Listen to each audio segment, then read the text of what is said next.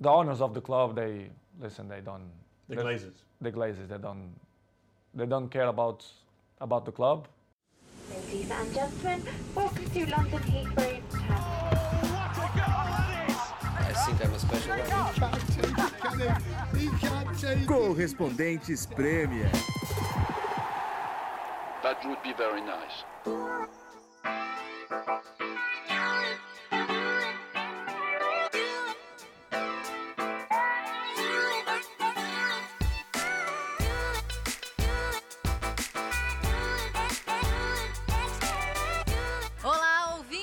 Sejam muito bem-vindos a Candental. Estou acompanhada de Renato Senise no pub. Ele com a pint dele, eu com a minha taça de vinho, né? Como, como deve ser. Como deve ser toda segunda-feira. É, É assim que a gente começa a semana. é assim que a gente começa a semana, é assim que vocês começam É a semana pra com a baixo. gente. Só vai piorar, né? Só vai piorar. É, E apenas com Renato Senise, né? Porque João Castelo Branco, Ulisses eu nem. não vou nem mais. Quem? Apesar de que teremos participação de Ulisses Neto. Daqui a pouco, o João Castelo Olha, Branco. olha só a injustiça. Olha só a é injustiça. Você verdade. criticando o menino Ulisses e ele estará aqui entre nós. Pela primeira vez na temporada. Menino Ulisses, que é muito. É, é um- é uma ausência muito sentida por todos nós sempre. Mas daqui a pouco a gente tem João Castelo Branco e tem Ulisses Neto. Eles vão explicar por onde andam, né? O que, que eles andam fazendo.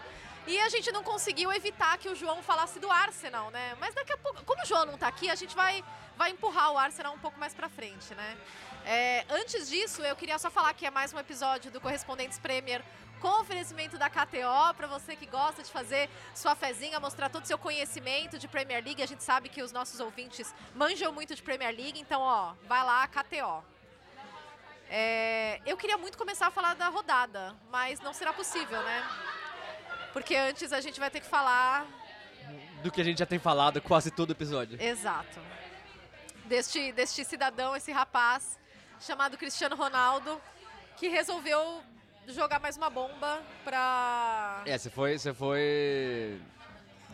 Delicada. Quando você falou, resolveu jogar, eu já imaginei uma outra, uma, uma outra coisa, mas você foi bem. Foi bem. É, ele, ele deu uma entrevista que vocês já devem ter visto muitas e muitas vezes, porque repercutiu muito aqui na Inglaterra e no mundo inteiro. Deu uma entrevista para o Piers Morgan, é, basicamente metendo o pau no Manchester United, em português bem claro, né?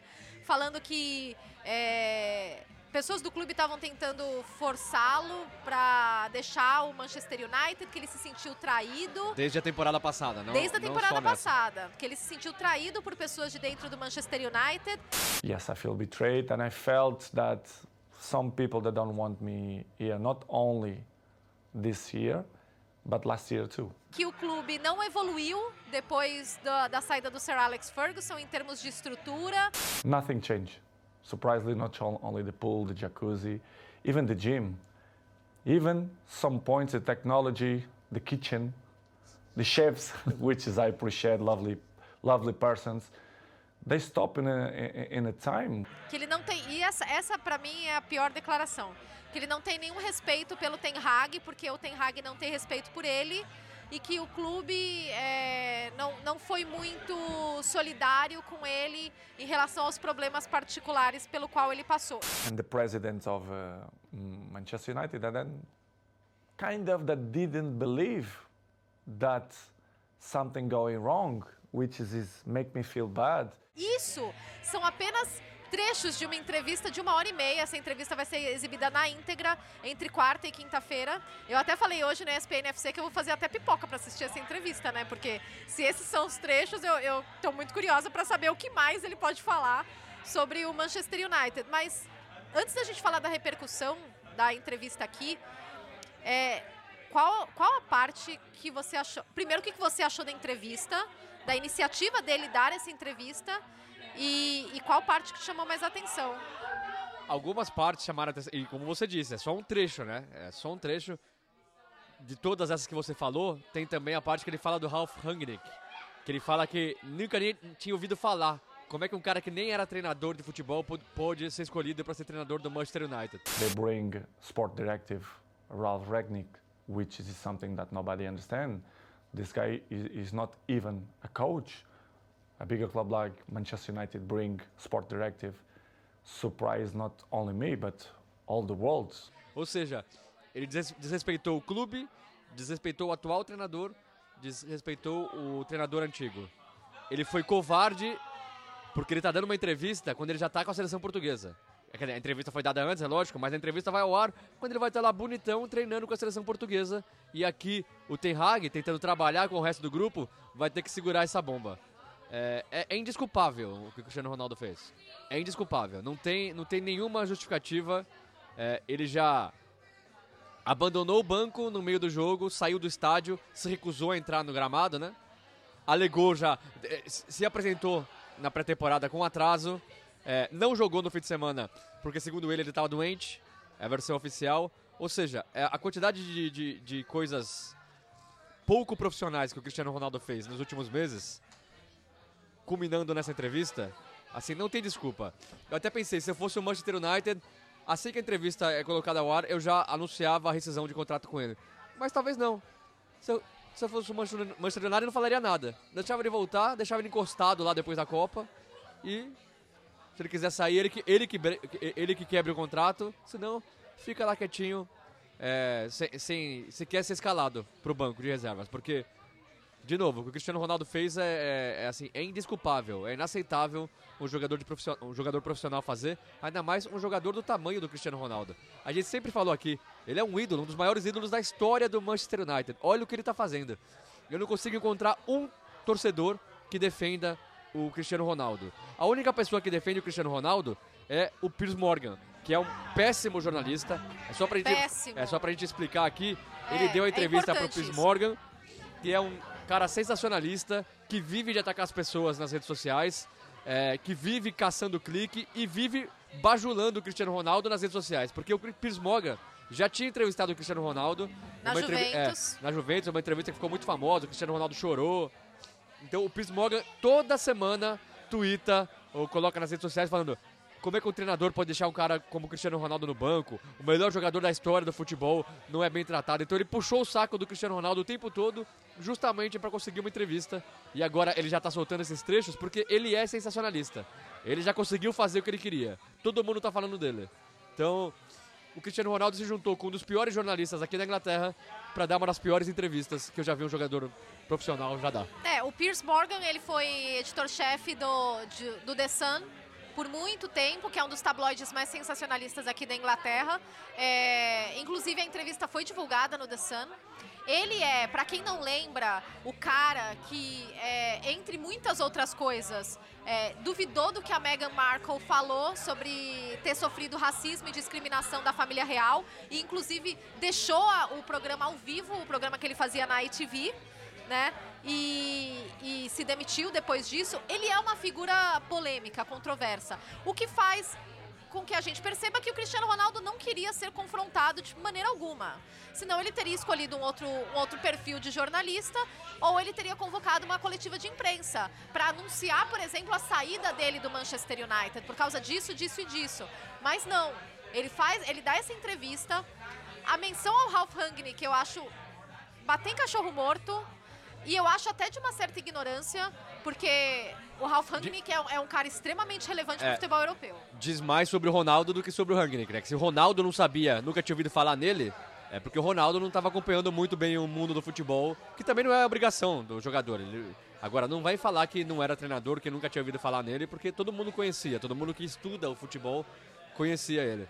De novo, assim, sobre todos os aspectos. E a gente sabe como é difícil você conseguir marcar uma entrevista com um jogador aqui no, no Reino Unido. Ainda mais o Manchester United, é o clube mais fechado. Então, assim, eu queria entender, pela minha visão dos fatos, ele não deve nem ter avisado o clube. O clube não teria deixado ele falar com o Piers Morgan 90 minutos antes de ir para a Copa do Mundo. Então ele deve ter feito tudo escondido junto com o Piers Morgan, é, sem autorização do clube. O que eu acho chato, eu não estou defendendo aqui esse negócio de o clube ter que autorizar, mas infelizmente é assim que funciona no Reino Unido. Agora, ele fez tudo na surdina, de novo, foi pra seleção, treinar com a seleção, e aí a bomba estoura aqui pro, pro Ten Hag e pro Manchester United é, segurarem a polêmica. Então, assim, péssimo. Foi pequeno o Cristiano Ronaldo. Num momento em que o torcedor do Manchester United começa a se animar com os progressos do time, que vem demonstrando evolução sim. Tem muita coisa para ser feita no Manchester United? Tem, todo mundo sabe que tem. Mas as coisas que ele fala do Ten Hag me incomodam especialmente porque o Ten Hag, desde a, desde a pré-temporada, sempre falou que o Cristiano Ronaldo esteve fora por motivos particulares. Porque o Cristiano Ronaldo fala que, que se sentiu desrespeitado. O Ten Hag sempre falou, o Cristiano Ronaldo faz parte do projeto, Cristiano faz, par, Cristiano faz parte do grupo. É, o Ronaldo alega que ele não participou da pré-temporada por motivos pessoais, né? Porque a filha dele estava doente, ele tinha é, sofrido a perda do, do outro gêmeo. Mas é, depois o, o Ten Hag sempre bateu nessa tecla. Quando ele deixou o estádio mais cedo no amistoso da pré-temporada contra o Raio Valecano, o Ten Hag sempre fez questão de falar, olha, não foi só o Cristiano Ronaldo, foram os outros jogadores também. Tiveram outros jogadores que saíram. É, o, o Ten Hag deu a abraçadeira de capitão para ele no jogo contra o Aston Villa. E, e Uma ele, semana atrás. uma semana, Uma atrás, semana atrás. Exatamente. O que eu sei também é que o Ten Hag não tem o perfil, isso conversando com o pessoal lá do United, é, ele não tem o perfil de treinador que conversa, aquele treinador que vem, dá um abraço no jogador, faz aquele agrado. O Ten Hag não é assim. Ele não. Tanto que a única conversa. Quando o Cristiano Ronaldo conversou com o Ten Hag, que ele não estava sendo utilizado, a iniciativa foi do Ronaldo. Ele foi lá na porta do Ten Hag bater falar, pô, o que está acontecendo? Mas é o perfil do Ten Hag. É aquela coisa de tratar igual os desiguais. Ele trata igual os desiguais. Você pode concordar ou discordar, mas o fato é que pensando, olhando para o coletivo, a metodologia dele está funcionando. O Manchester United está demonstrando progresso. Eu acho uma falta absoluta de, de respeito à autoridade do treinador. É, porque eu não sei se na- no restante da entrevista ele vai falar algo muito grave que o Ten Hag tenha feito contra ele, mas se ele não fez algo muito grave para se sentir desrespeitado dessa maneira, sinceramente, eu, eu não consigo entender. Agora, a forma como repercutiu aqui, a imprensa matou a pau, né? Eles, eles todo mundo criticou, até defensores do Cristiano Ronaldo, como o Rio Ferdinand, que jogou com ele, falou, olha, realmente, o, o Love Affair, né, o caso de amor do Cristiano Ronaldo com o Manchester United acabou. É, E entre os torcedores, os torcedores que eu vejo defendendo são poucos, mas o argumento deles é, é, ele falou coisas que estão certas, o, o Manchester United parou no tempo mesmo, é, realmente o clube é, precisa evoluir na estrutura. Só que não existe contexto ou justificativa suficiente para explicar tudo isso. Se ele tem um problema com a estrutura do Manchester United, ele que trate isso com o Manchester United, com a direção do Manchester United. Ele que negocie isso na chegada dele. Sabe, ok, eu tô chegando, mas eu quero melhoras na, na infraestrutura. Porque ele conversou com muita gente do clube. Ele pode não ter visitado o clube antes, que, porque foi tudo muito rápido, né, a- o anúncio dele. Mas, mas ele conversou com muita gente do clube, ele sabia dos, dos problemas do Manchester United. Então ele poderia ter colocado isso como uma condição. É, e, e mesmo que, que tenha colocado isso não tenha sido cumprido, não é assim que você trata as coisas, principalmente no clube que você é, ídolo. Então, é injustificável. A, a entrevista do, do Cristiano Ronaldo é mais uma demonstração de ego da parte dele, né? E o que você falou é verdade. A gente ainda vai esperar, lógico, né, a entrevista completa e ele pode trazer argumentos que realmente é, justifiquem ele falar mal do Ten Hag. Falar mal não, mas não gostar do Ten Hag ou se sentir desrespeitado. Agora, sério que a melhor maneira de tratar isso é dando uma entrevista sem ninguém saber, indo para a seleção e deixando aqui ó, a polêmica no ar aqui. Nada pra mim vai justificar. Por mais que ele fale na entrevista coisas que sejam reveladoras, que mostrem que o Ten Hag realmente não é um bom técnico ou que o clube desrespeitou. Mas não é assim que você faz. Um erro não justifica o outro. Então, é indefensável. Seja qual, for o teor da entrevista, pra mim já é indefensável. E essa entrevista foi divulgada no domingo à noite, logo depois da vitória do Manchester United em cima do Fulham no Craven Cottage. Uma boa vitória, uma vitória importante porque foi sofrida, foi extremamente competitiva. Eu estava no Craven Cottage e foi um jogo muito competitivo. Até se você olhar as estatísticas do jogo, elas mostram muito isso. Foram 28 finalizações, ou seja, um jogo aberto, 14 finalizações para cada lado, extremamente equilibrado. O Fulham foi melhor no segundo tempo, criou mais oportunidades que o United. O United fez o primeiro gol com o Eriksen e eu achei que não soube aproveitar o bom momento ali do, do primeiro gol para a equipe crescer e, e- e dominar o jogo. Mas é, aí veio o gol do, do Garnacho no, final, no finalzinho da, da partida, já nos acréscimos, né? E foi, sinceramente, inacreditável, porque o Fulham jogou muito bem. O Fulham jogou muito bem. O Fulham é um, é um time legal de se assistir.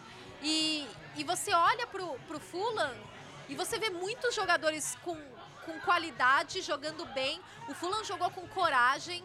O, o Tim Rin, o- um dos zagueiros do Fulham, fez uma partidaça. Um cara que de muita entrega. O Andréas Pereira e o William fizeram um ótimo, um ótimo jogo também. Agora, o João Palhinha tá de sacanagem. Ele é muito bom jogador, Ele né? joga muito, ele foi muito bem. E sabe que antes dessa rodada a gente ficou ouvindo muito essa especulação de ah, será que os jogadores vão entrar com o freio de mão puxado, né? Meio com o pé no freio, porque último jogo antes da Copa.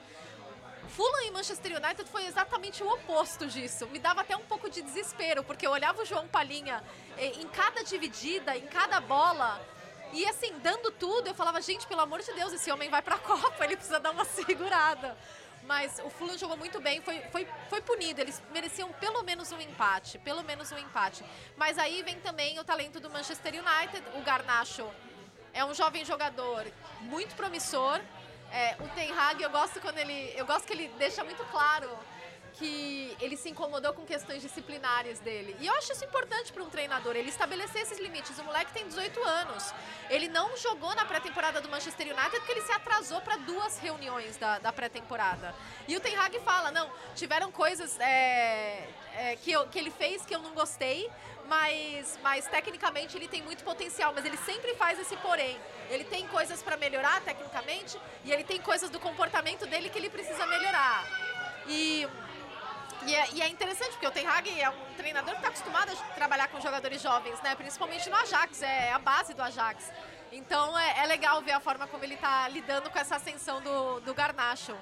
O, o Garnacho estreou no time profissional do Manchester United menos de um mês atrás, em 27 de outubro, é, na vitória por 3 a 0 contra o Sheriff pela Europa League. Aí fez o primeiro gol dele pelo time profissional uma semana depois, em 3 de novembro, também pela Europa League contra o Real Sociedad. E agora, 13 de novembro, faz o gol, o primeiro gol em Premier League, né? Contra o Fulham. Então é muito, assim, é uma. Dá pra dizer já que é uma ascensão meteórica, né? O menino que chegou do Atlético de Madrid, ninguém dava muito, assim, não, não ganhou muita visibilidade. E agora já estaria se falando muito dele se não fosse o Cristiano Ronaldo, né? Porque ele, é claro, virou o centro das atenções até o domingo à noite. Algumas horas depois veio a entrevista novo, do Cristiano né? Ronaldo. É. E achei engraçado porque na torcida do United tinham três bandeiras da Argentina. Porque a torcida do United tá apaixonada pelo Lisandro Martinez, né? E eles gritam Argentina pro Lisandro Martinez, eles não gritam o nome dele. Toda vez que ele faz um desarme, eles gritam Argentina, Argentina. E daí O, o, o- o zagueiro que era muito. muito... o muito baixo. Muito baixo pra ser zagueiro do. Manchester United, Ele né? mesmo, ele mesmo. E aí, só que daí o Garnacho fez o gol e daí ele herdou as, as bandeiras da Argentina também, né? É, achei muito engraçado isso. Até o Lisandro Martinez deixou o campo enrolado numa, numa bandeira da Argentina. Foi muito legal. É, o United não estava com o Dalot, estava suspenso. E daí o Ten Hag botou o Malásia para jogar improvisado na direita e o Fulham usou muito aquele lado. O United sofreu ali, sofreu bastante. É, mas o Fulham também sofreu. Eles, eles, eles claramente sentem a ausência do Mitrovic, Ah, né? nossa, é, assim, é, é- é outra coisa, né? É. É outra coisa. É, até a forma como os jogadores se movimentam e procuram aquela referência, né? O Carlos Vinícius jogou. Até criou uma boa oportunidade no segundo tempo. Ele fez um giro e, e uma finalização que, que, passou, que foi muito perto. Mas, mas o Mitrovic é, é complicado, né? Mas depois do jogo eu falei com o Casemiro é, sobre os elementos dessa partida e é, essa emoção aí do final e também sobre essa coisa de jogar uma partida oito dias da, da abertura da Copa. É uma loucura isso, né, gente? Eu tiraria É uma- o pé em todas as divididas. Nossa senhora! Então, perguntei isso pro Casemiro, porque ninguém tirou o pé. E ele deu uma resposta muito interessante sobre isso. Então vamos ouvir o Case. Parabéns pela vitória, porque foi um jogo extremamente competitivo. As estatísticas mostram isso. Foram 14 finalizações para cada lado, ou seja, foi um jogo muito aberto. É, No fim, eu observei no, no gol do Garnacho, você estava ajoelhado no meio do campo, sorrindo. O que, que você estava pensando naquele momento e que- como você vê essa vitória do United? a hora que eu ajoelhei ali foi, foi exatamente pensando isso, né? Que, pô, é, aqui é até o último minuto, até a última bola, né? Todos, todas as equipes te podem colocar em dificuldade e aqui não tem jogo fácil. Bom, hoje mais uma vez, né? Acho que é, a primeira parte fizemos, fizemos muito bem, tivemos, tivemos oportunidade para fazer dois, três e logo a segunda parte eles é, foi um pouco melhor pro lado deles, né? Então, é, acho que tentamos, brigamos até o final e, e bom, é, o Garnatti fez um, um grande gol com uma grande assistência do, do Eric. Sabe que antes dessa rodada, muita especulação. Ah, será que os jogadores que estão convocados vão tentar tirar um pouco o pé? A gente não viu nada disso em campo. Eu queria que você me falasse um pouco da sensação de estar em campo num jogo intenso como esse, a uma semana da, do início da Copa do Mundo. E, e para você, particularmente, né? Como é? Tá, tá indo para mais uma Copa? Bom, claro que eu sempre falo que é, se você vai com, com o freio de mão puxado, que nós falamos no Brasil, né? Se você vai com o freio de mão puxado, se você vai é, 50%, 80%, é, você acaba se lesionando, você acaba é, se complicando, você acaba não ganhando. Então, é, acho que jogar no Manchester United é, e, a, e a vontade que nós estamos querendo de estar de, de, de estar no topo da tabela, acho que não permite isso, né? Acho que demonstramos isso dentro de campo, é, a equipe está de parabéns, é, jogamos contra uma, uma, grande equipe também, tem jogadores de qualidade do outro, do outro lado, né? Mas, é, principalmente, é, jogador, ainda mais eu que já tenho um pouco mais de experiência, já joguei uma, né? É, é complicado que você está tem, bem perto da, da, da, da, Copa do Mundo, né? Acho que são 10 dias para a gente jogar, não sei, ou 8 mais ou menos. Mas você não pode, você não, não pode relaxar, né? Premier League você não pode relaxar. Então, é, que bom que nós encaramos o jogo assim hoje. Obrigada, Kazi. Parabéns e boa sorte no Qatar. Obrigado, eu.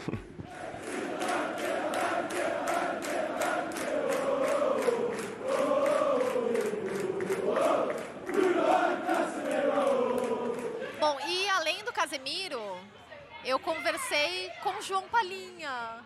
E ele é um amor, super bonzinho. Nossa, atendeu todo mundo. Inclusive, antes de falar com a gente, ele falou comigo, com Portugal e, e falou com a Sky Sports. Ele tem o um inglês perfeito. Ele fala inglês, assim, perfeitamente. Muito legal. É, muito legal. Um cara extremamente simpático e, e, a torcida do Fulham ama ele. Tudo que ele faz em campo é super aplaudido. Palinha toca na bola.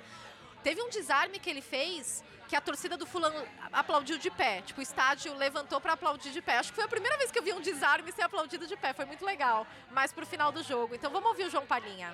Você faz uma temporada excepcional, vai para a Copa do Mundo, vai para o Catar agora. É, eu queria que você falasse um pouco dessa sensação de estar em campo num jogo tão intenso, sabendo que daqui uma semana a gente tem a abertura do Mundial e é uma coisa muito importante para todos vocês.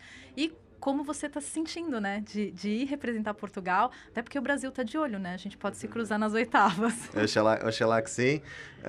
Oxalá que sim. É, para mim, são uma das melhores seleções do, do mundo que as que temos, uh, mas para isso temos uma fase de grupos para, para passar. Agora é, é, focar as energias todas na seleção. Uh, amanhã já tem que estar, já tem que estar presente e tem que mudar o chip automaticamente já para a seleção.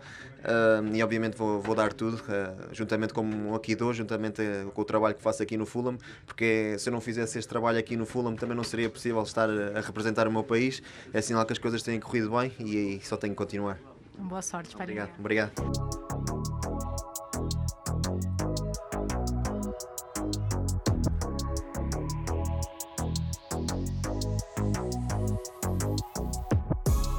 Bom, Manchester United, então, quinto colocado na tabela de classificação, três pontos atrás do Tottenham, só que com um jogo a menos. Então, é, resultado, era, era um resultado importante para o United para ficar ali perto das, das primeiras posições. Já o outro Manchester City. Vamos lá, a gente recebeu algumas reclamações ah. que a gente fala pouco do Manchester City e não deixa a Nathalie falar. Então, acho que é um bom dia para a Nathalie falar meia hora sobre o Manchester City. Vai lá. Você quer que eu fale do City hoje? Legal. Olha, eu tava no Etihad Stadium. É... Eu vou falar que foi uma, uma, atuação frustrante do City. Frustrante, absolutamente frustrante. Assim, é, quase, em, alguns momentos, irreconhecível, tá? O time parecia desconcentrado o tempo todo. Perdeu para o Brentford 2 a 1 parecia desconcentrado o tempo todo e as atuações individuais me. Olha, eu fiquei, eu fiquei boba.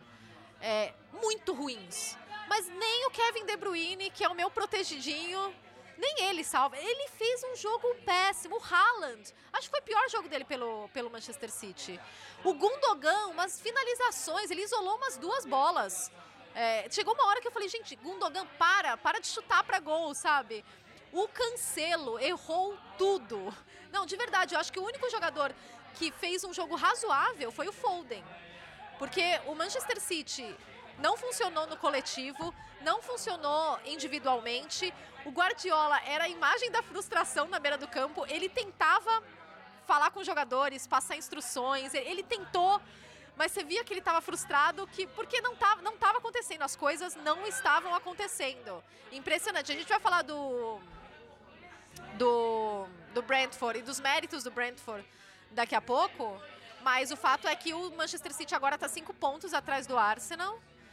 É, tudo bem que a gente não chegou nem na metade da temporada ainda, mas cinco pontos é, na Premier League é, é uma distância considerável. E, e, foi, foi, uma, foi uma tarde muito, muito pobre do, do Manchester City. É, eu falei com o Foden depois da partida, então vamos ouvir o Foden e na volta eu, eu traduzo. We know Brentford has a very aggressive way to play these big matches against these big opponents, but in terms of what City presented today, what do you think was missing and if it was at some point um, a lack of concentration, it seemed? Um, I think all aspects of the game we could have been better today. Um, I think we lost too many easy balls, created our own danger sometimes, give the ball away cheaply, and they went and counter attacked. Um, but we know we know Brentford's a difficult team, how they sit back and very physical. Um, yeah, it's such a shame we lost this way because if you look at both of the goals, they're, they're avoidable. So, so yeah, really disappointing. Um, I know we're not even halfway uh, throughout the season, 14 matches, but what do you take from 14 matches with the possibility of Arsenal opening uh, five points in the, in the lead? Yeah, we're still in a good place. Um, there's a lot of time, time to go, and a lot of things that's that's going to change. So we have to bounce back from this after the World Cup now.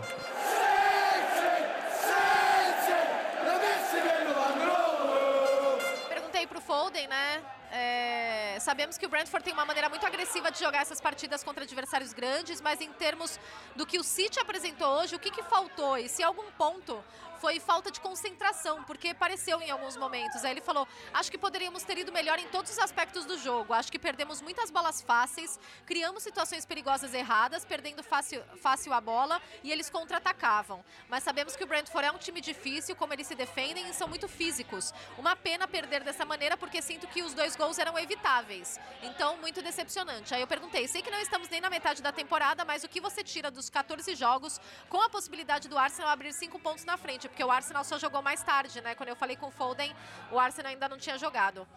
Ainda estamos em um bom lugar, muito tempo, muitas coisas que podem mudar. Temos que nos recuperar disso depois da pausa da Copa e tentar ir de novo. É, e aí a gente também tem que dar méritos para o Brentford, porque o Brentford contra times grandes, desde a temporada passada, eles ou conseguem alguma coisa, um empate, uma vitória, ou eles complicam a vida. É, nessa temporada, eles venceram o Manchester United, eles empataram com o Chelsea, eles venceram agora, eles não eles perderam para o Arsenal, mas é, venceram agora o Manchester City e absolutamente merecido. O Guardiola mesmo falou, o, venceu o melhor time. É, eu achei legal isso que o Guardiola falou. Ele foi logo de cara, falou, não tem o que falar. O Brentford foi melhor que a gente e mereceu a vitória. Achei bem legal isso. E eu gosto muito do Thomas Frank. Eu acho ah, é demais. Ele é, ele demais. é demais. Ele é um baita personagem, ele é um cara muito legal de se entrevistar, porque as, as declarações dele são. Ele é muito explicativo, ele é muito carismático e ele se comunica bem, né? Então, e depois da partida eu conversei com ele. E, e a gente falou também do Ivan Tony. Então eu perguntei para ele, na volta eu traduzo e daí a gente comenta também sobre a atuação do Tony. You guys in your these big matches, I mean, uh, is it is it something specific on the way you play, or is it more a, a mentality, or is it both? And you're building something, and when you arrive to these matches, you remember all the references from other matches. Yeah, I think I think one thing is a is a fantastic group of players with a strong strong mentality. Um, what we do is we against the bigger clubs we try to tweak it a bit. Um, our game plan to play a little bit more direct, um, very aware of how to eliminate them or try to eliminate them. And sometimes we succeed, sometimes we don't. And today we succeeded.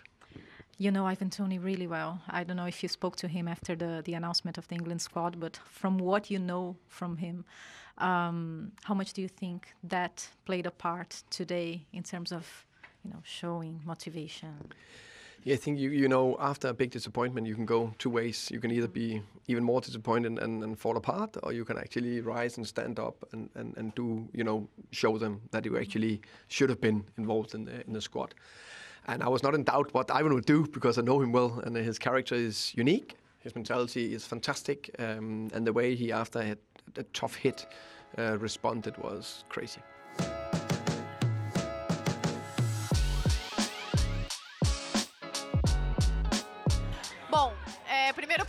Thomas Frank, pô, vocês e esses jogos grandes, né? O, o que que é?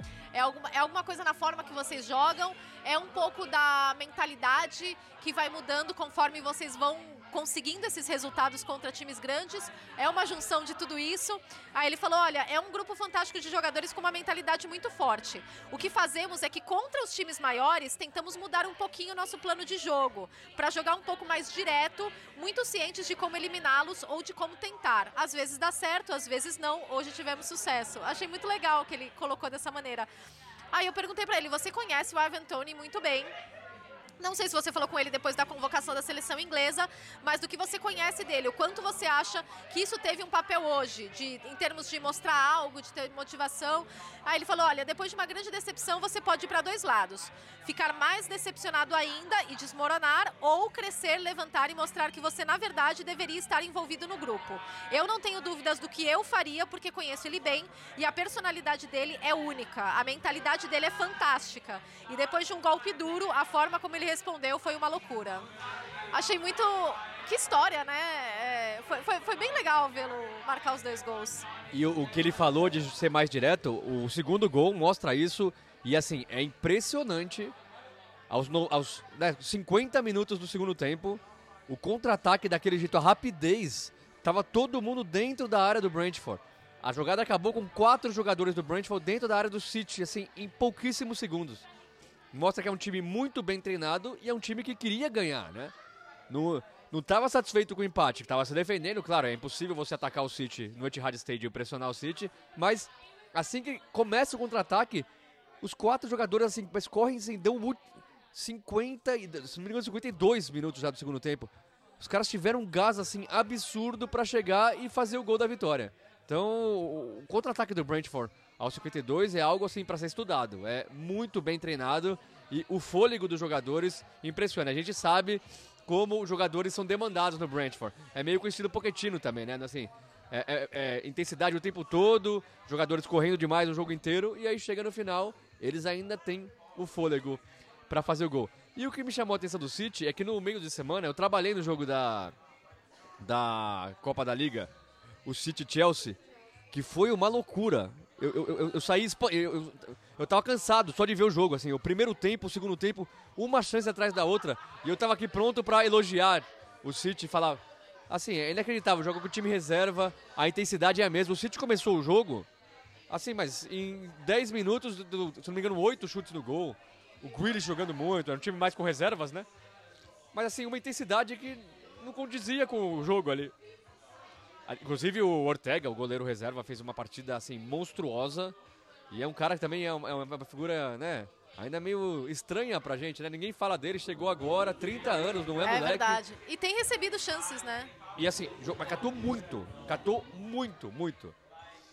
Mas aí no fim de semana, o, o- o que o time reserva fez de intensidade, de entrega e de qualidade, o time titular acabou não fazendo, né? Pra surpresa de todos, né? É, não tem como não dizer que foi uma surpresa enorme ver a forma como, a forma como City jogou. né?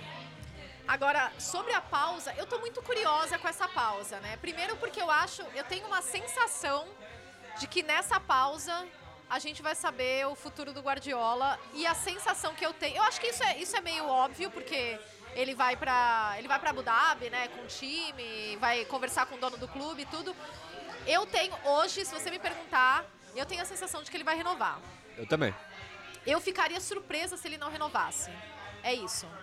Eu, então, eu acho que durante essa pausa a gente pode ter a notícia da renovação de, de contrato O que do tá pegando na Guardiola. renovação é que ele sempre falou que o sonho dele é treinar o Tottenham, né? Então ele tá esperando, ele tá esperando desenrolar a temporada, É, ver tá se como é que cair. fica a situação do Conte e aí ele vai é tomar uma decisão. É.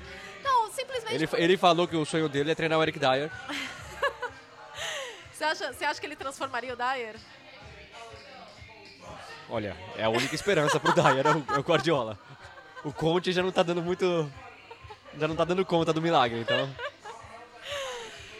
Acho que faz, faz sentido com tudo que a gente acompanhou do Guardiola nesse período. Ele sempre falou que ele gosta do City porque ele se sente bem lá, porque é, o clube oferece as condições de trabalho para ele. Ele não está na altura da carreira dele que ele vai se aventurar em qualquer liga ou em qualquer bagunça de clube que ele vai se enfiar. Ele já conhece o mercado muito bem. Ele está muito mais tranquilo, ele tem outras prioridades. Ele mesmo falou: ah, qual a sua motivação? Ah, eu quero me divertir, porque a gente não vai ganhar sempre. Mas ah, nos momentos que, que forem bons, eu quero me divertir com o futebol. É, eu, eu, eu, é, é muito clara a mudança de, de postura do, do Guardiola É, nesses é, é o que eu ia anos, né? falar. E ele, você sente que nas entrevistas ele tá muito mais leve, assim. Muito mais à E muito vontade. mais sincero. Muito mais sincero. Não tá As que- entrevistas é, dele são muito legais. se tornaram legais, né? Antes ele fazia ali o, o arroz com feijão, respondia o que. E né, muitas vezes ele não básico. fazia a menor questão de É. esconder de que ele não, que ele não queria, que ele É, não gostava. Agora, agora ele parece estar se divertindo, né? Você fala, quer saber? Eu vou falar aqui o que eu acho, o que eu sinto e, e tem sido muito mais legal do que era antes. Então eu também acho, eu tenho a impressão que ele vai renovar. É lógico, muita coisa pode acontecer, né? É, é, o futebol não deixa de ser um grande negócio, né? A gente não sabe como é que vai ser o encontro dele com os donos do clube. Que a gente sabe que não pode, né? A gente não pode confiar muito nos donos do clube. Mas tenho certeza que os donos do clube vão fazer de tudo pro Guardiola ficar. Então, eh, se eu tivesse que apostar meu dinheiro, eu também apostaria na, na permanência de Pep Guardiola, para tristeza dos adversários. Agora, sabe que o Manchester City é o clube da Premier League que mais vai ceder jogadores para a Copa. São 16 jogadores do City que vão para a Copa do Mundo.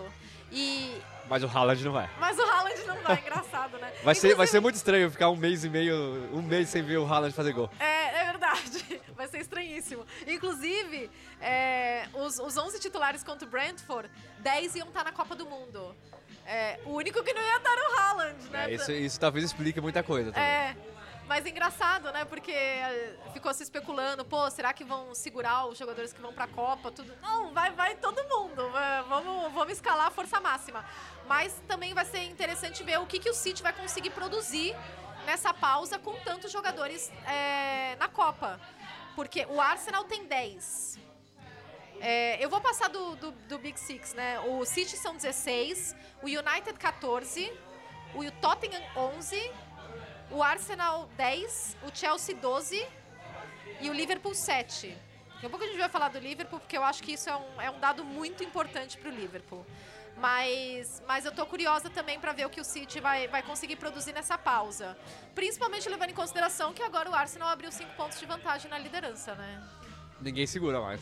Acabou. Pintou campeão? Pintou campeão. Eu acho que chegou a hora. Como a gente não consegue demonstrar essa empolgação, Gunas! eu acho que chegou a hora de João Castelo Branco. E Ulisses Neto tem uma queda pelo Arsenal. Não, o Ulisses Neto é torcedor do Arsenal também. É. Ele só não é muito declarado, mas ele é. Ele só não é o João, né? Assim, eu- eu não vou citar nomes, é, Aham. é mais ou menos que nem um integrante aqui do podcast que é torcedor do Manchester City, todo mundo sabe, mas não é declarado assim, né? Fala que não, imagina, não, não. não.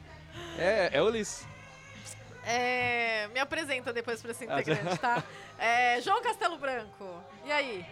Gunas! Não posso gritar muito alto aqui que top of the league, top of the league. Olha que eu encontrei por aqui, Nathalie Senise, pô, que legal falar com vocês. Olha que encontrei, olha só. O Ulisses vive com a seleção brasileira agora, né? Daqui a pouquinho a gente fala para vocês um pouco mais sobre como é que tá o clima aqui em Turim.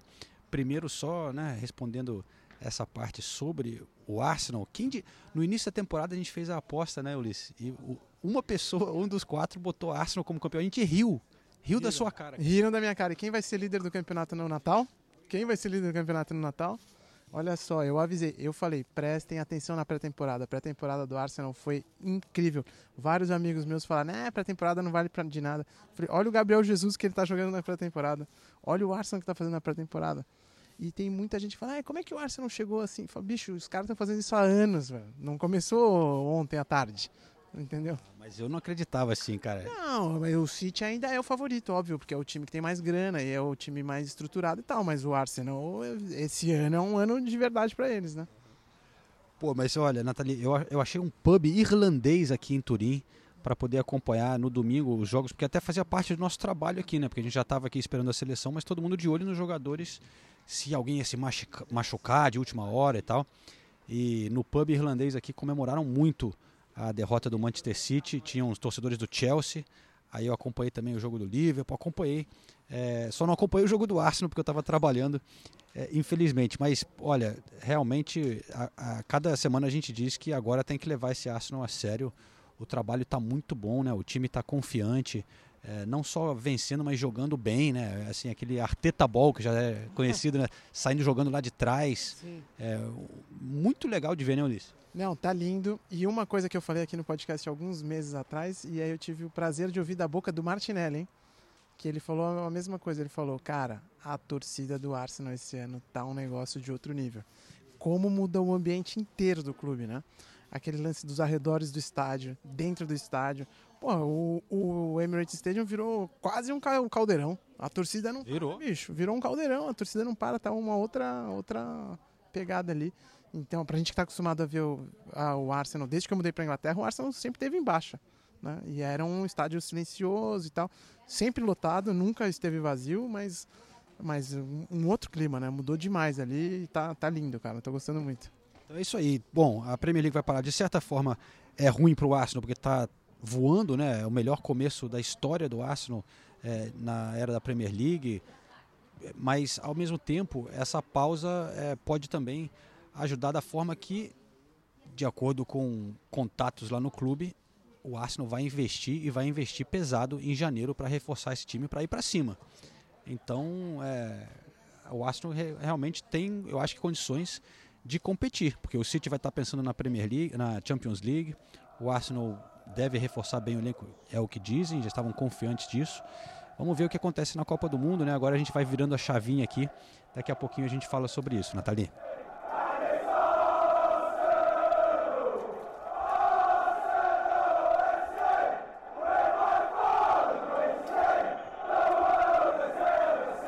Bom, agora com uma análise menos Arsenal.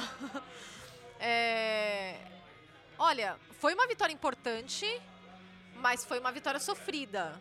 O Arsenal sofreu principalmente no primeiro tempo e encontrou maneiras de vencer. É, Gabriel Jesus, você viu que ele, ele eu, pelo que a gente conhece do Gabriel Jesus, ele já deve estar muito incomodado com essa, muito incomodado com essa sequência sem gols. E eu acho que ele queria muito fazer um gol antes de embarcar para o Catar. Até porque ele carregou, né, por um tempo essa, esse peso de não ter marcado na Rússia.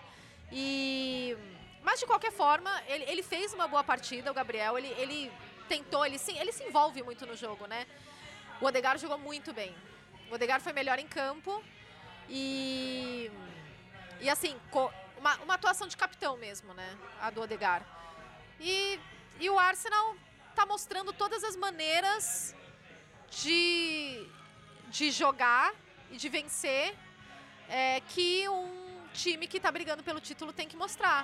Você não joga bem e você se recupera no jogo, você volta e você ganha a partida. E, consegue, e com, a, com a informação de que o Manchester City tinha perdido. Tinha essa pressão, entre aspas, deles poderem abrir cinco pontos na, de vantagem. É, e eu nem, eu nem diria que o Arsenal não jogou bem.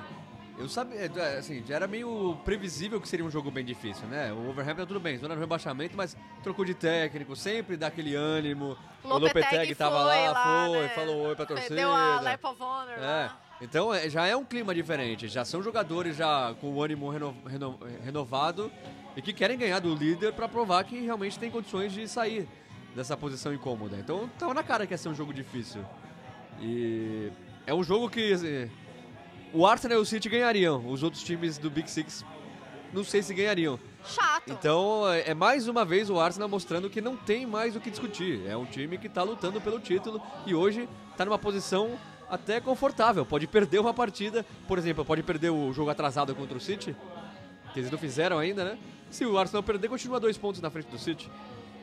Então é uma, é uma liderança hoje já com uma margem é, para erro É, do isso, Arsenal. isso que você apontou é importante. Ainda tem dois confrontos diretos entre os, entre os dois, né? Entre, entre City e Arsenal.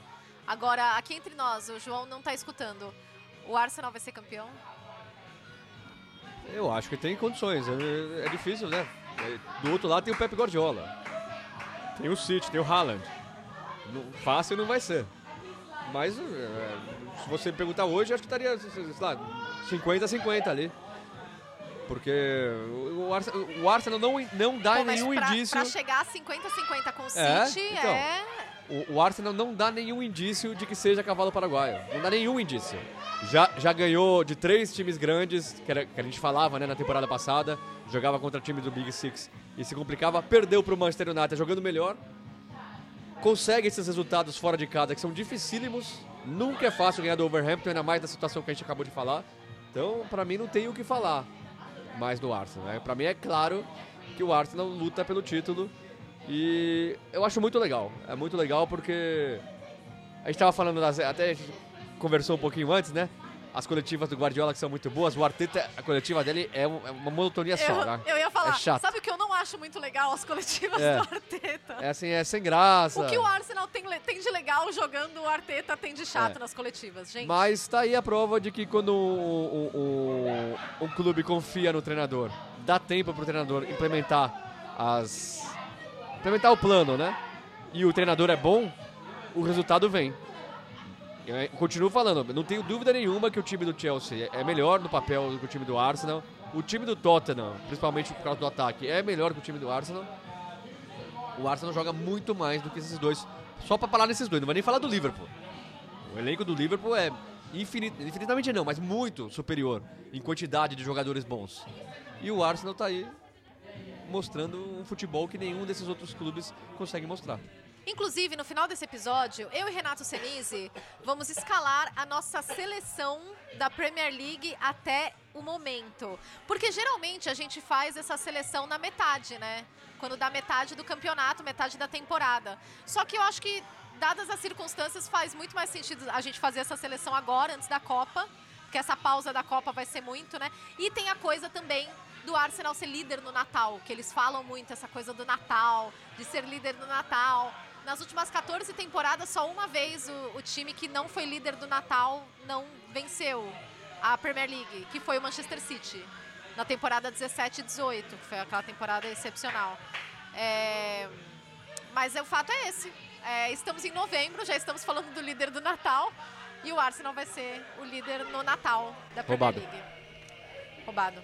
We have to respect the process.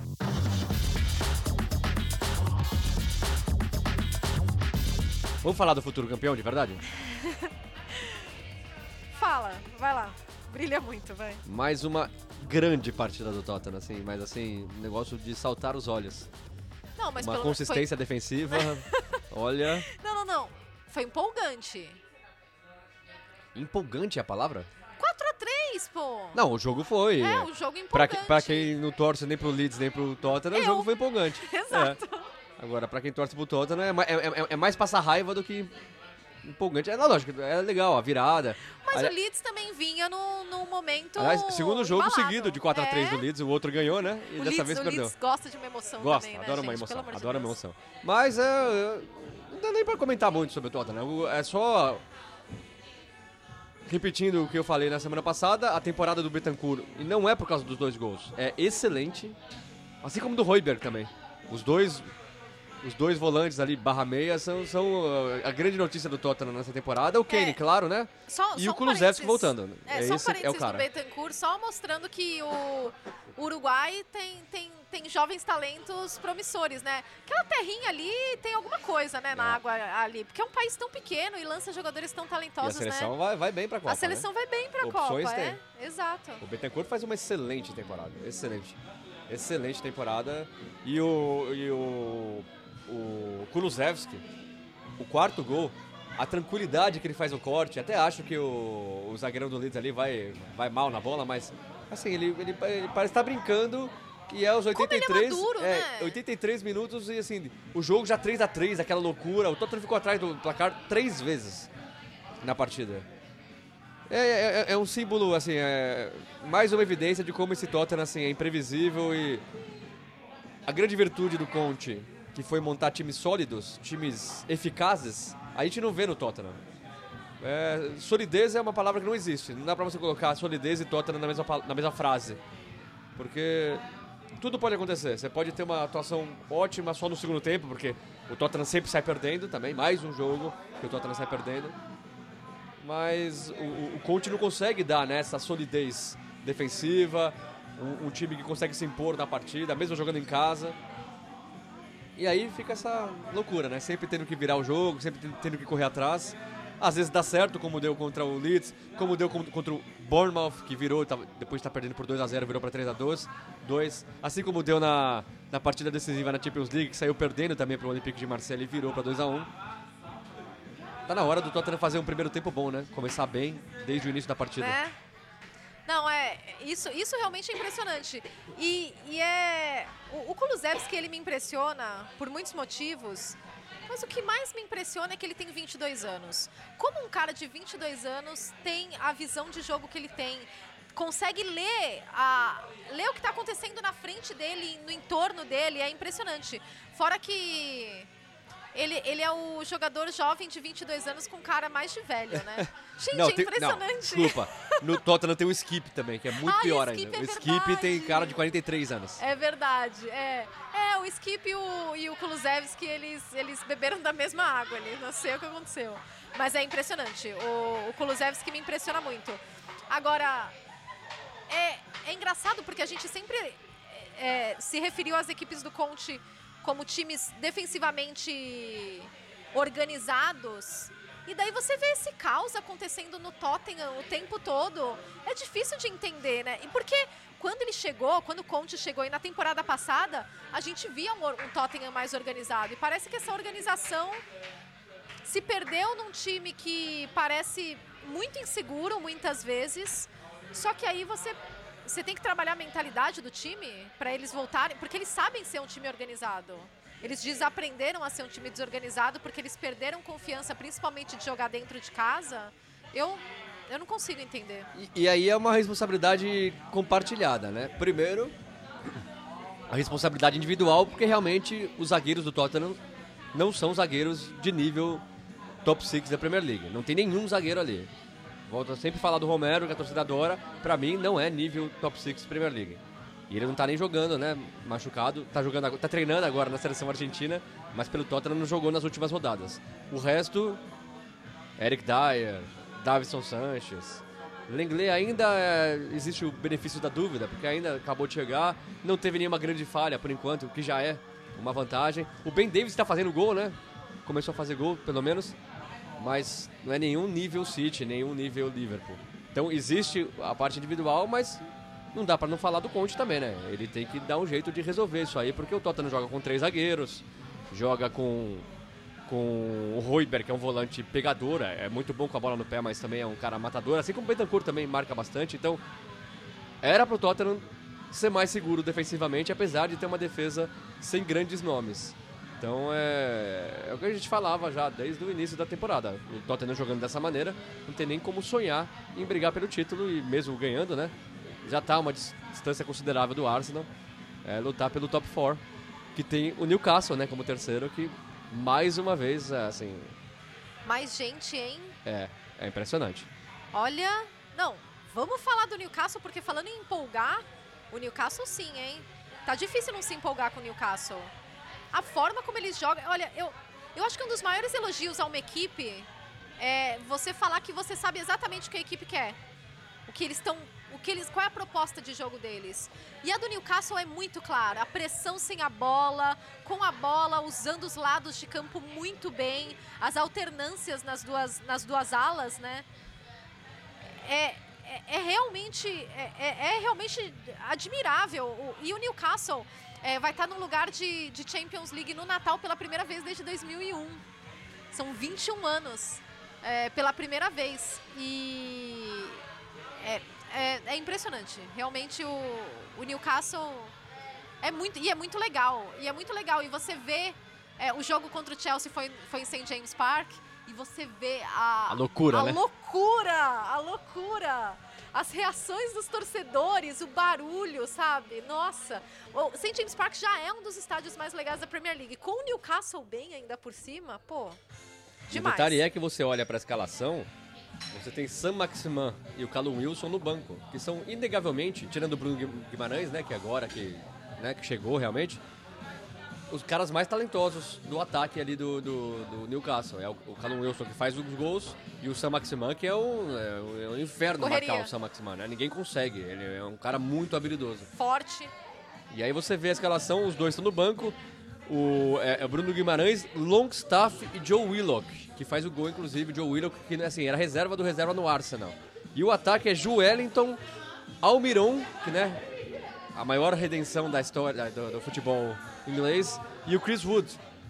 Não dá pra você falar que esse time é uma potência, que ó, tá vendo, é o dinheiro que já começou a entrar. Não, é trabalho bem feito, pura e simplesmente isso. Trabalho bem feito, é impressionante o que o Newcastle tá fazendo. Já o Chelsea, né?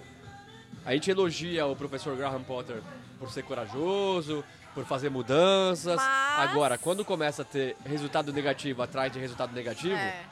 é inegável, assim, você falar, você se perguntar, não tá na hora de dar uma cara pra esse time? De colocar um time numa sequência de jogos ali, pelo menos uma espinha dorsal. O ataque era o Bro, Broha, né? O Aubameyang no banco. O Gallagher e o Mason Mount. O Loftus-Cheek, que eu não sei por que a insistência com o Loftus-Cheek, porque faz 10 anos que a gente fala do Loftus-Cheek e ele nunca apresentou o que, ele, o que se esperava.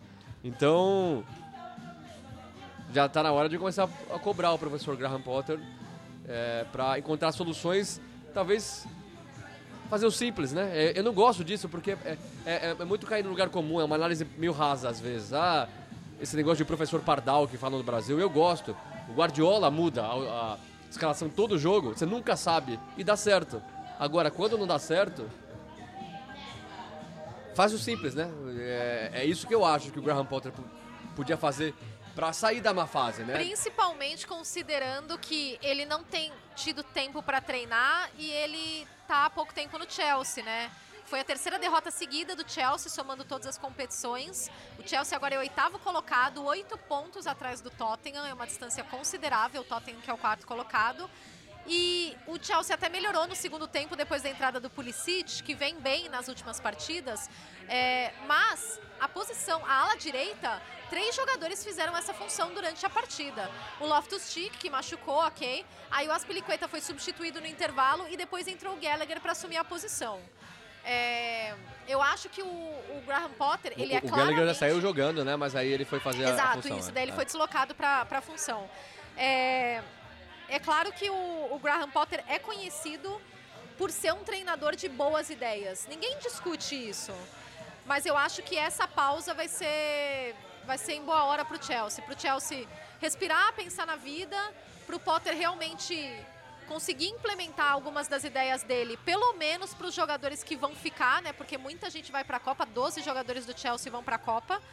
É, mas eu acho que o Chelsea realmente vai, tá precisando dessa pausa para tentar entender o que o que está acontecendo. Eles colocaram um time extremamente jovem contra o Newcastle.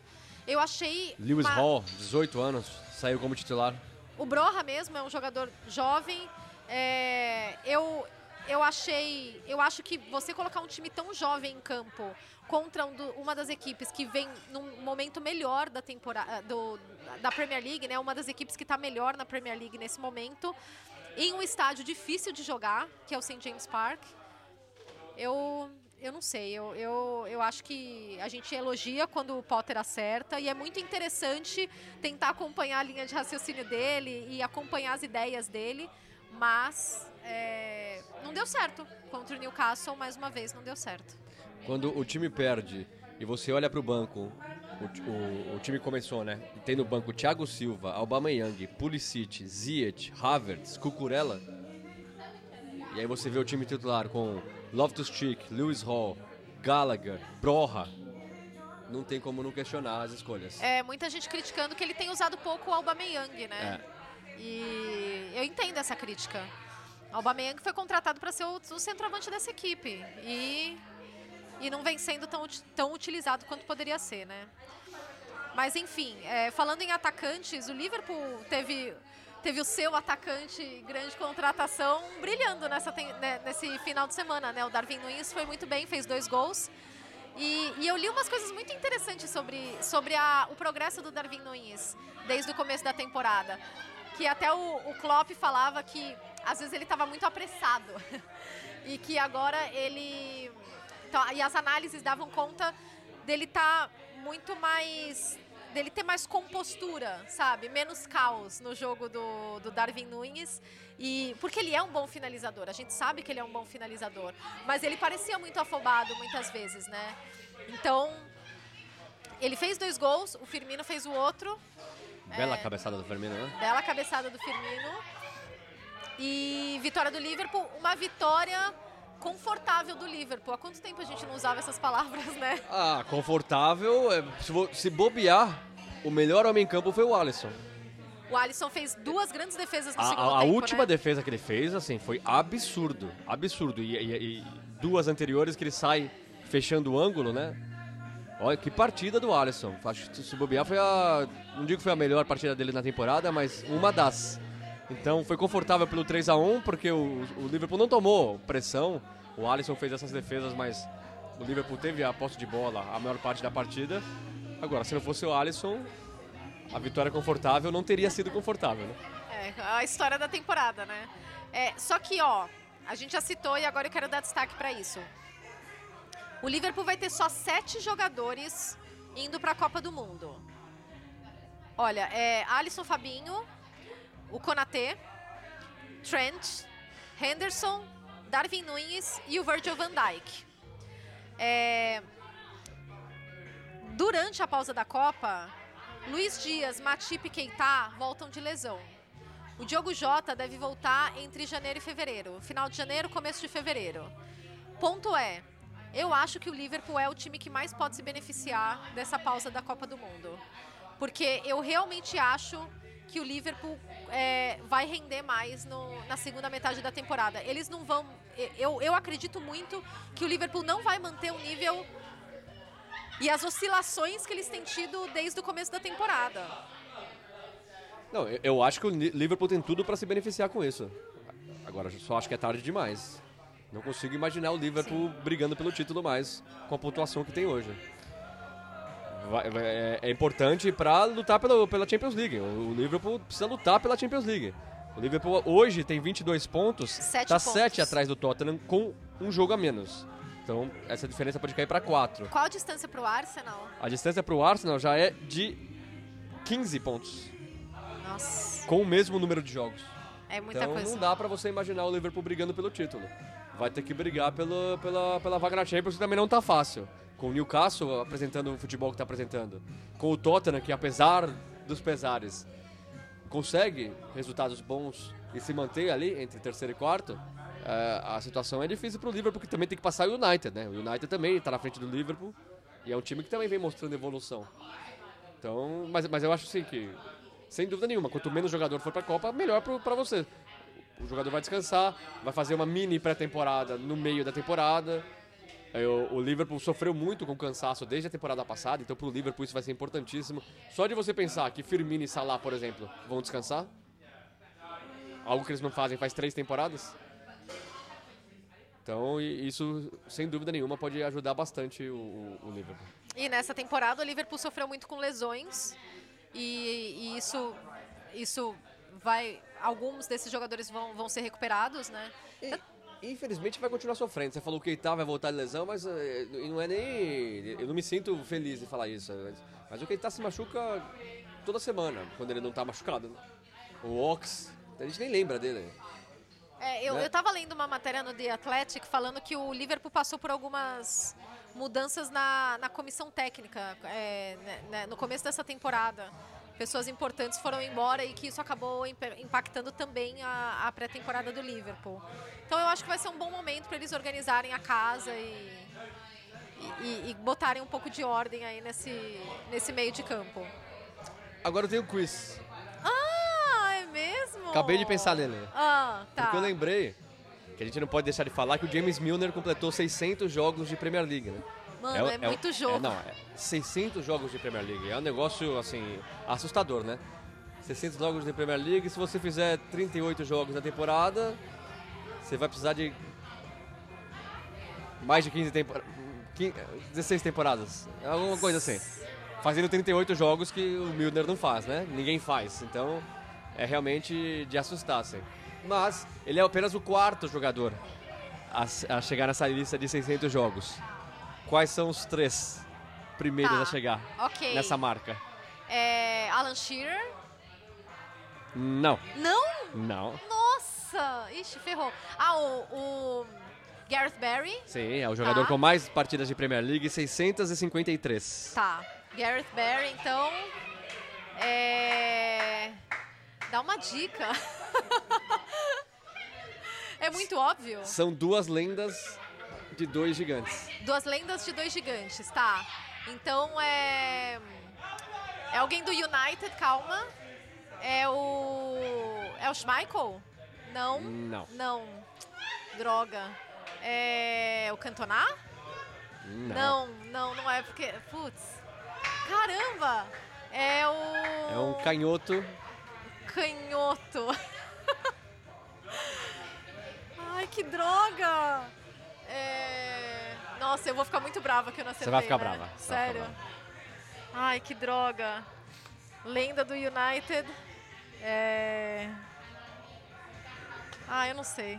Já, meu cérebro já tá fritando, eu não sei. Pode falar. Ryan Giggs. Ai, que ódio! É óbvio. Higgs. Segundo Ah, colocado no ranking, 632 partidas. E o Aham. terceiro colocado, não. O terceiro colocado Eu tenho que saber.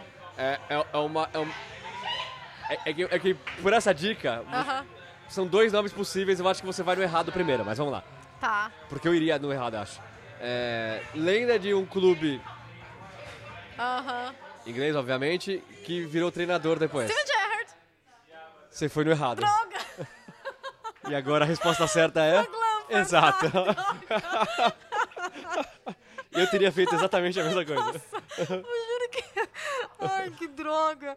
Fra- o Frank Lampard- Lampard que tem 609 jogos, ou seja, se o Milner jogar nove partidas nessa temporada, mais nove partidas de Premier League, empata com o Lampard. O Lampard tem mais jogos que o, que o Gerrard. Tem mais jogos que o Gerrard. Que coisa. A, a, a, a carreira do Lampard foi um pouco maior, né?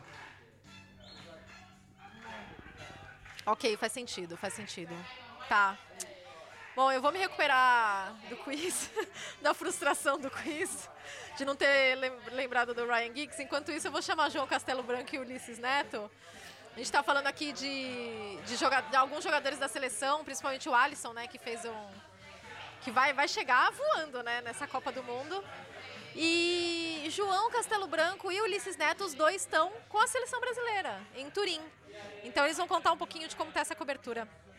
Então, Nathalie, é, estamos aqui agora para cobrir a seleção brasileira. Você também daqui a pouquinho está embarcando para o Catar, né? E estaremos lá então. Nathalie, Ulisses, que está aqui comigo no frio de Turim. Tava preparado para isso, tá? Não trouxe nem cirola. É muito frio, mas isso é meio louco, né? Que eles vieram fazer essa preparação para a Copa aqui.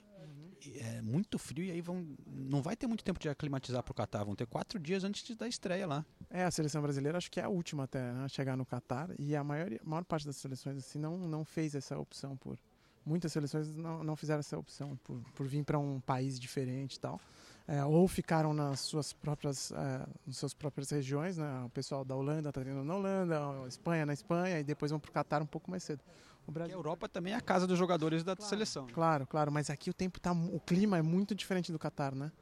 Então, e a gente ainda tá dando sorte, porque nessa época do ano já era para estar um pouco mais frio ainda, né? É que o, o- esse ano o outono ainda tá sendo um pouquinho mais ameno. Essa semaninha podia ter sido em Portugal, ali mais, sei lá, mais pro sul um pouco, Legal, né? gostoso, é. Mas eu não, sei- é, não sei, cara, qual que foi, por que eles vieram pra Juve. Agora, óbvio, campo incrível, né? Instalações de primeiríssima. Tem um hotel aqui do lado da Juve também. Então dá pra entender a parte técnica, a opção não tem nem o que questionar. É mais essa questão do clima, mas daqui até o Catar também é um voo curtinho. Curtinho, assim, pra gente que vem do Brasil, né? Pra quem é do Brasil, dá umas 5 horas e pouco.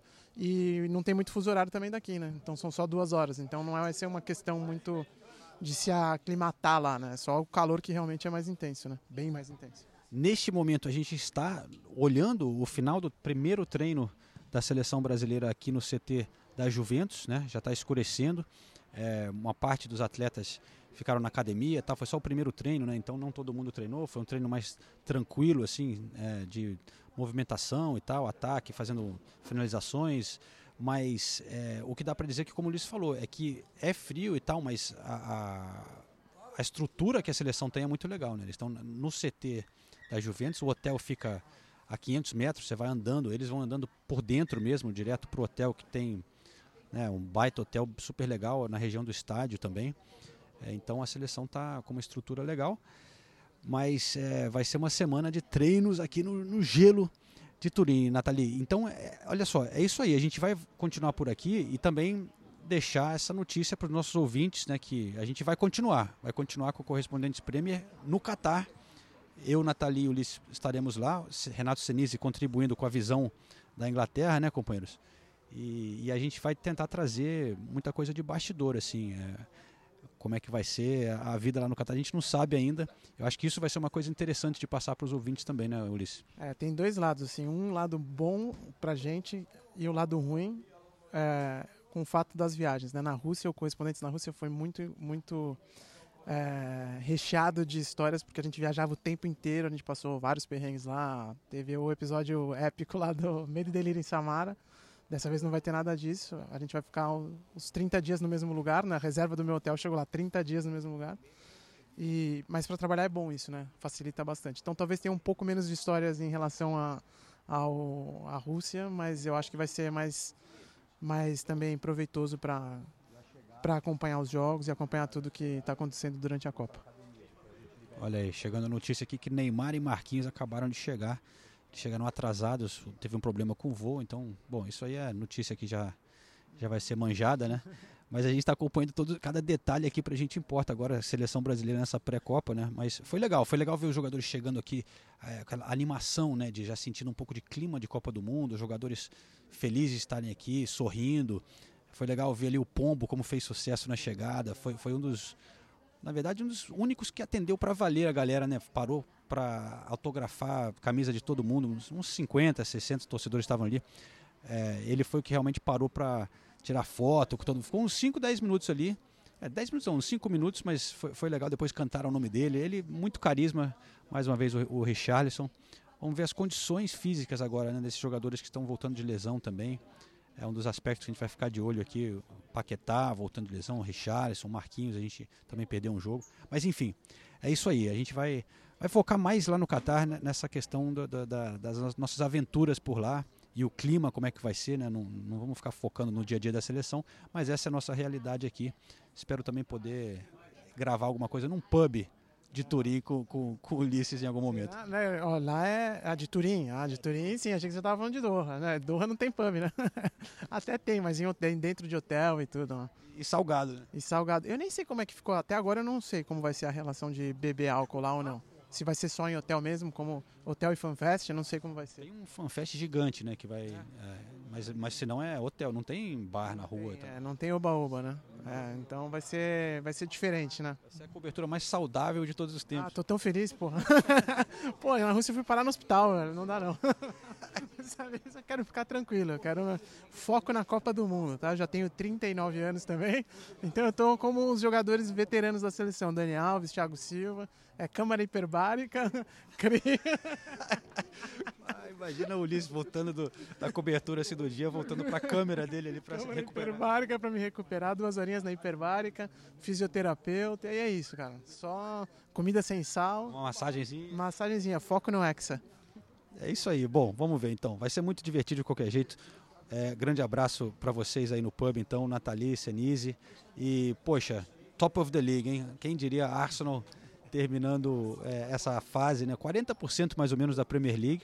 Já é uma considerável quantidade de jogos e vai ter essa marca que é uma marca significativa na Inglaterra. Falam muito, né? Quem está no topo no Natal?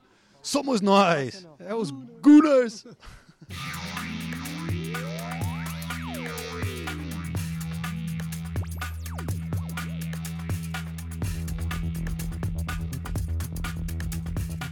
Bom, é isso. Então, teremos correspondentes Premier durante a Copa. Teremos edições do Correspondentes Premier. Então, fiquem com a gente, acompanhem aqui. É, a gente vai trazer a perspectiva de lá, vamos trazer a perspectiva daqui da Inglaterra e da Europa. Então, é isso. Vocês não vão ter folga de nós, não, né? Nunca. Quer dizer, quando, quando acaba a temporada, é, sim. Férias, né? sim, Chama. é. Merecidas, né? De vez em quando a gente também consegue tirar. Às vezes, né? Olha, antes da gente partir para a seleção do campeonato, eu só queria destacar é, um, outro, um outro resultado dessa rodada, que foi a derrota do Everton para o Bournemouth por 3 a 0. É, o Everton foi bastante criticado. É, os torcedores estavam furiosos. Até porque perder de 3 a 0 para o Bournemouth, é, sofrer três gols né, para um time como o Everton, que estava tão, tão sólido defensivamente, é, é algo a se lamentar. E a gente também teve a derrota do West Ham pro, pro Leicester, né? Eu estive lá, inclusive, no London Stadium. Olha, tá difícil de ver o time do West Ham, viu? Uma falta de criatividade ali. Paquetá até agora não conseguiu apresentar um grande futebol. Difícil, né? não, não- não vejo muita saída ali pro West Ham. O, o, o- o Leicester não fez nem muito esforço assim para ganhar a partida. O Leicester nem precisou finalizar muito. O West Ham teve mais a posse de bola, tudo, mas com facilidade o Leicester chegou nos dois gols que deram a vitória. O primeiro do Madison, o Madison que deu, nossa, olha o Madison. Mas- quando, mas- quando deslancha, hein? mas, mas deu um gato ali que fez o gol, 10 minutos depois caiu ali e falou: ah, não, não, tô sentindo um desconforto Mundo." aqui. Já saiu, o Tillemans também já saiu rapidinho também. Visivelmente os jogadores com medo de se machucarem no caso do, do, do Leicester e conseguiram. Não julgo, não julgo. co- Conseguiram a vitória, vitória de novo, tranquila. O Leicester é um time que já pegou né, o elevador ali, já foi para 13 terceiro, 17 pontos, já né, se afastou da zona de rebaixamento, que era um absurdo realmente você ver o Leicester. E o Leicester com muitas mudanças, você vê a defesa do Leicester é completamente diferente da, da temporada passada, o ataque também, o Vardy começando no banco o tempo todo. Então o Brandon Rodgers precisou fazer ali um trabalho para recuperar e já conseguiu recuperar. É um grande treinador, realmente. É, e você falando da zona de rebaixamento, né? Da- um dos motivos pelo qual os torcedores do Everton ficaram enfurecidos é que o Everton entra na pausa da Copa agora como 17º colocado, só um ponto fora da zona de rebaixamento. O Everton que já esteve muito melhor na, na tabela de classificação. O Forest ganhou. Ganhou. Aê! Forest ganhando o Crystal Palace 1 a 0, chorado. Saiu da lanterna do campeonato. O Forte que no meio da semana eliminou o Tottenham jogando melhor. É. Com o golaço do Renan Lodge. Então existe esperança para esse time do Forest. É. Tava na cara, né? É, muita gente chegando com o campeonato rolando ia precisar de um tempo. Foi interessante que o, que o Nottingham Forest renovou o contrato com o treinador, algo assim, né? Steve pou- Cooper é pouquíssimo- idolatrado lá, né? ah, mas o time, né, quando ele renovou, o time era o último colocado. E aí muita gente questionou, não é melhor ver se o time vai se recuperar? Agora você se prender ao treinador, parece que deu certo, né? Tá, tá dando certo, né? Não, não sabemos se vai realmente evitar o rebaixamento do Nottingham Forest, mas existe luz aí no fim do túnel. É, a zona de rebaixamento está com o Forest, Southampton é o 19 com 12 pontos e o Lanterna Wolverhampton com 10. Ainda não consegui me acostumar com o Southampton sem o professor Hasenhuttl. Fiquei triste com a saída dele. Estranho, né? É. Inclusive foi a estreia do Nathan Jones, né? É. Contra, contra o Liverpool. Não começou bem, mas. Ah, mas já também É. uma estreia meio difícil, né? Exato, estreia contra o Liverpool Liverpool em Anfield. Anfield, né? Bom, chegou o momento. Que medo. É... O momento que a gente vai cometer uma série de injustiças. De injustiças, com certeza. Você, você quer. Cada um fala uma posição, né? Eu acho melhor. É, eu, que... eu, eu tava na dúvida, mas acho que é melhor, né? Não, é, a É, gente fala. é. Cada um fala uma posição e Tá bom, daí eu vou, a gente vou cobrir vai. aqui pra você não me copiar. A gente, a gente escreveu os times antes, tá? É. Eu tinha Não- esquecido, é, antes da gente começar a gravar, a Nathalie falou, você fez? Eu falei, Ah, esqueci. É. Aí eu fiz aqui rapidinho. Aí você, sofreu, aquela cara de sofrimento sofri, por sofri, 10 minutos sofri. na mesa. Tem algumas posições que são difíceis. Tá. Muitas opções.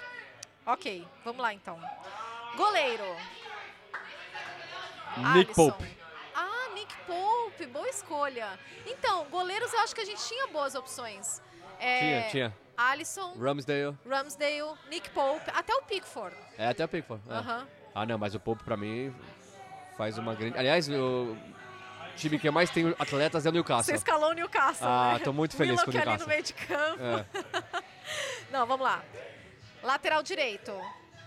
Trippier. Trippier. É. Não, não dá pra escapar do Não, não. Trippier, né? O Trent tá mal, o Rhys James se machucou. É. Eu pensei no Emerson Royal, mas acho que tá um pouquinho abaixo ainda.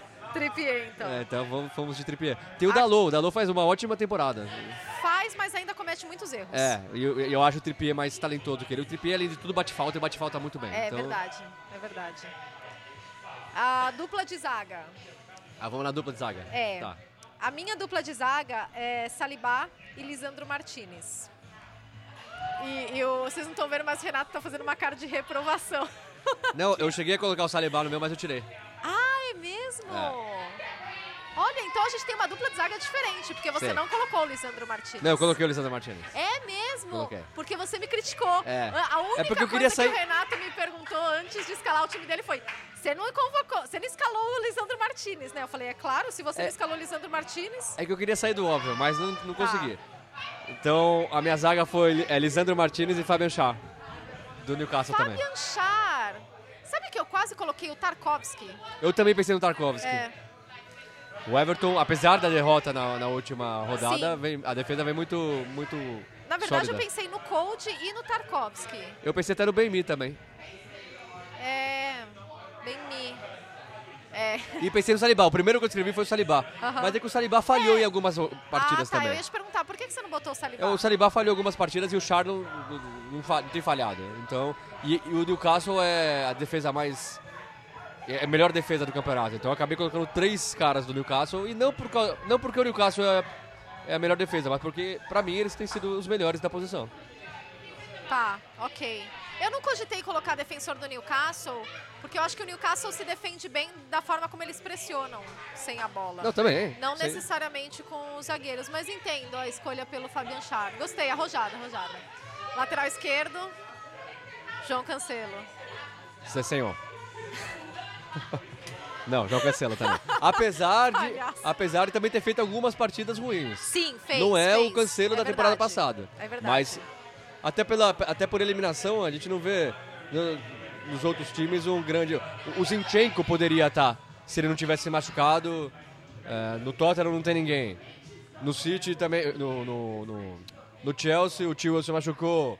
O Cucurella às vezes joga, às vezes não joga. Então não tem muita, né? Sim, sim, sim, não, é verdade. Verdade. Meio de campo. Você quer, você quer já escalar todo o meio de campo ou você quer jogador por jogador? Ah, vamos jogador por jogador. Jogador por jogador, tá. Bruno Guimarães. Bruno Guimarães. É. Kevin De Bruyne. É, Kevin De Bruyne, ele, eu, eu coloquei ele. Seria o meu terceiro no meio campo, Ah, mas, tá, mas já sim, que você sim. falou dele, também. Kevin Será De Bruyne. que a gente escalou. Eu tô achando que sim. É? James Madison? Não. Ah, quem? Odegaard. Odegar. Boa pedida, realmente. Eu acho É. que ele é o jogador mais consistente do Arsenal. É, ele é, com certeza. E é, como é, é meu primeiro jogador do Arsenal, né? Não dá pra não colocar jogador do Arsenal sendo líder com cinco pontos de vantagem. Então, menino Odegaard. Mas tinha muita opção boa. Eu pensei no Bentancur também. Sim, boa, verdade. Pensei no. no Almiron. Eu botei o Almiron no trio de Cê- frente. cê- botou no- então, eu Botei, pensei, botei. eu pensei até em puxar o Almiron pra, pra meiuca ali, que era onde ele jogava na Aham, temporada sim, passada, sim, mas deixei o Almiron de fora. Não, mas o Almiron tá rendendo mais como ponta. Não então tá? Sim, eu, sim. eu, eu escalei o Almiron. Posso, você quer o meu É, ataque? aí o ataque é melhor, né? Vai, Tá. vai tudo. Almiron, eu fiquei muito em dúvida no É, o ataque. ataque é difícil, né? E eu acho que talvez eu me arrependa, porque você provavelmente vai escalar alguém que eu vou pensar, putz, deveria ter, ter colocado. Não, acho que não. Almiron, Trossard e Haaland. Esse é meu ataque. Troçar, gostei, É. hein? Ah, ele tá muito bem, ele é destaque do Brighton, o Brighton vem bem. É, Gosto do Trossard. É, eu, eu, fiz a- eu fiz uma engenharia ali pra conseguir colocar todo mundo que eu queria. Ah, Então roubado. eu coloquei o Martinelli boa. na esquerda, Aham. o Harry Kane na direita. Ai, que roubado! Não, não dava pra não colocar. E eu ainda queria colocar o Mitrovic, mesmo tendo machucado o Mitrovic. Aham. Tem uma, uma hora que meu ataque tinha Harry Kane, Haaland e Mitrovic. Então, ia ficar impossível, né? Ia ficar meio difícil jogar assim. Mas aí, como o Harry Kane tem jogado muito fora da área também, tem essa desculpa, essa licença poética, então fica Martinelli, Harry Kane e Haaland. Mas eu gostei do Trossard, pensei nele também. E o treinador? Eu botei o empolgante Miquel Arteta. Eu também, com, com, com assim, menção mais do que o Rosa ao Eddie Howe. Ah, é verdade. Mas, mas não dá, que o Arteta Mas tá é, fazendo, com, não, com, não tem. com o Arsenal jogando do jeito que tá jogando, é, é dele. Ficamos assim, então? Ficamos assim. Olha, uma, uma seleção do campeonato sem nenhum jogador do Chelsea. Que coisa, né? Olha, o Thiago Silva tem, foi o único que eu pensei. O Thiago Ah, não, Silva eu pra mim pensei, não. eu cogitei. Eu nem cogitei, pra falar a verdade. Mas, mas é verdade. O único que eu, assim, eu, eu pensei foi no Rhys James, porque se ele não tivesse se machucado, Ah, ele provavelmente seria o, o lateral direito. Mas É. aí, com a lesão, não teve condições. É verdade, é verdade. Mas então, cornetem, gente. Mandem a opinião de vocês nas redes sociais. Quem quiser, manda a escalação. Eu gosto de receber essas coisas, Eu comparar as também. escalações. Então, quem quiser, manda a escalação de vocês aí dessa primeira parte da Peraí, temporada. você pôs o Madison no, no meio, é isso? Sim, eu botei ah, o agora que eu Madison. é. Por Não, quê? gostei, gostei, Ah, gostei você gostou? gostei, tá, gostei. eu achei que você fosse criticar. Não, não, de forma alguma. Você gostou. Gostei. Ah, a gente não discordou, a gente discordou, mas foi uma discordância boa, É, né? Não, é. não foi o mesmo time, mas foram boas opções. Uhum. É, ok, gostei. Eu gosto de escalar esses times. Eu sei. Eu adoro. Você gosta de lista, né? Eu adoro lista, é verdade. Lista é com você, né? Você, você faz a lista das listas que você mais gosta. Então a lista que mais gosto é tal, a lista que. Usar a quantidade de lista que eu fiz nessa semana, que eu tinha um monte de coisa pra fazer antes de viajar. É. Nossa senhora. Lista atrás de lista. Hoje eu dei conta de três listas diferentes. Amanhã você tem mais cinco pra dar. É, eu tenho uma, eu tenho uma pra amanhã, que são coisas que eu tenho que fazer no aeroporto. Não tenho dúvida nenhuma que você, tinha uma- pelo menos uma lista pra amanhã. Ficamos assim então, gente. Agora é Copa do Mundo. Premier League volta dia 26 de dezembro, na rodada do Boxing Day. Mas lembrando, a gente continua. Mas continuamos Toda semana teremos correspondentes Premier Premier. correspondente.